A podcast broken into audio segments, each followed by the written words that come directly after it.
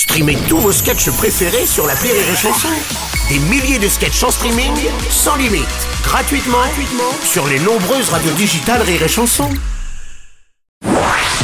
Les Robles News. Breaking news. Bonjour, vous êtes sur Rire et Chanson, je suis Bruno Robles, rédacteur en chef des Robles News et du magazine Femmes du BTP, le magazine des amateurs de femmes mûres.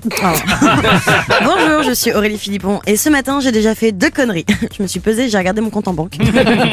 Bonjour, je suis Teddy et ma copine m'a proposé un plan à 3 mais j'ai refusé. Si je veux décevoir deux personnes en même temps, j'ai juste à raconter ma vie à mes parents. Merci Teddy, mais même ça, ça va être chiant. Désolé. Allez, c'est l'heure des Robles News. Les Robles News. L'info du jour, c'est une info de l'intérieur. Après leur déconvenue aux élections législatives, les membres du parti présidentiel cherchent toujours des alliés. Le dernier en date, c'est Gérald Darmanin, le ministre de l'Intérieur, qui a tendu une grosse perche aux républicains. Gérald Darmanin a déjà prévenu, si les républicains refusent de saisir cette perche, il fera comme d'habitude.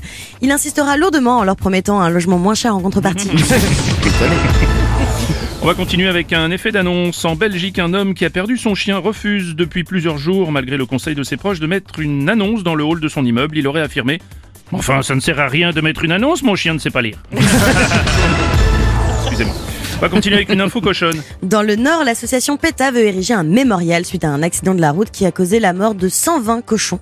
L'association précise que depuis quelques années, ses bénévoles retrouvent de plus en plus de cochons morts sur le bord de la route. Après enquête sur ce phénomène, l'explication la plus plausible serait que de nombreuses personnes aient pris le hashtag balance ton porc un petit peu trop au pied de la lettre. Vous avez vu mon préfère, oui, je sais.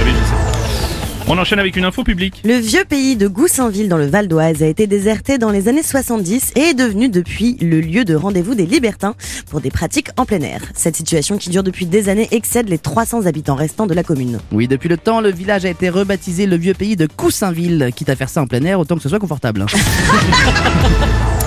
Découverte scientifique, en Alaska, des chercheurs ont découvert une nouvelle espèce d'ours qui a la particularité de posséder une grande mâchoire avec beaucoup de dents. D'après les scientifiques, il s'agirait du premier ours, ours molaire. Excusez-moi. On va continuer avec une info sociologique. Une étude a montré que les sports les plus pratiqués par les hommes varient selon l'âge. À 25 ans, les hommes jouent majoritairement au foot, à 40 ans au tennis et à 60 ans au golf. Ça m'étonne pas, plus les hommes vieillissent et plus les balles rétrécissent. Et pour terminer, une tranche de vie. Respectez les gens qui portent des lunettes, d'accord? Parce qu'ils payent cher pour vous voir. C'est vrai, vous avez raison.